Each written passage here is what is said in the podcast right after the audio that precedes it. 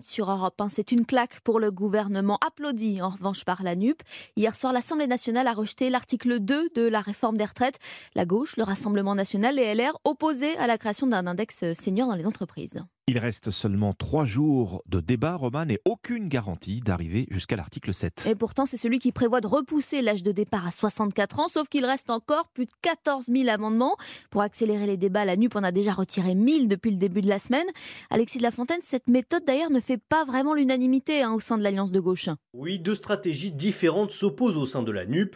Les Verts, les socialistes et les communistes espèrent déstabiliser le gouvernement, selon un écologiste, en recentrant le débat la retraite à 64 ans, le point le plus clivant de la réforme.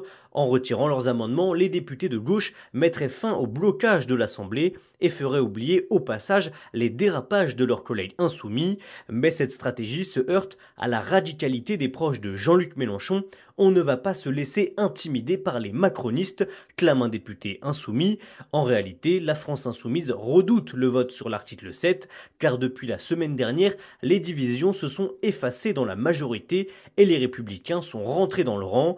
Aujourd'hui, on perdrait ce vote, reconnaît un député socialiste. La France insoumise refuse donc de faire ce cadeau à la majorité présidentielle. Alexis de la Fontaine,